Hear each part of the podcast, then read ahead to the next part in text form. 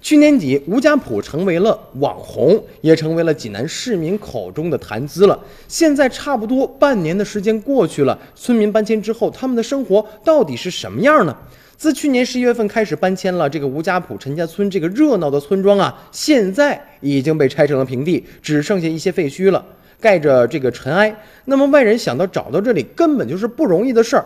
五十岁出头的环卫工人李女士正在清理马路了。原来她住在陈家村，一直干着保洁。那么，按照这个宅基地拆迁二百二十八个平方米来算，她补了两套房子，一套九十四平，一套一百四十一平。除此之外呢，还有七八十万元的一个补偿款。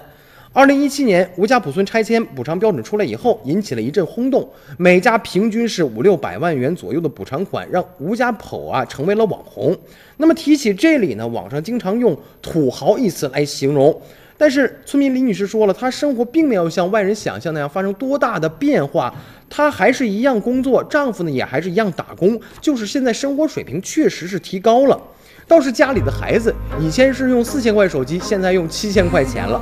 而且呢，其他的村民也是有同样的感受，还有一家是补了八百多万元的补偿款啊，还有一个二百六十平方米的这个复式房子，总价是二百四十多万。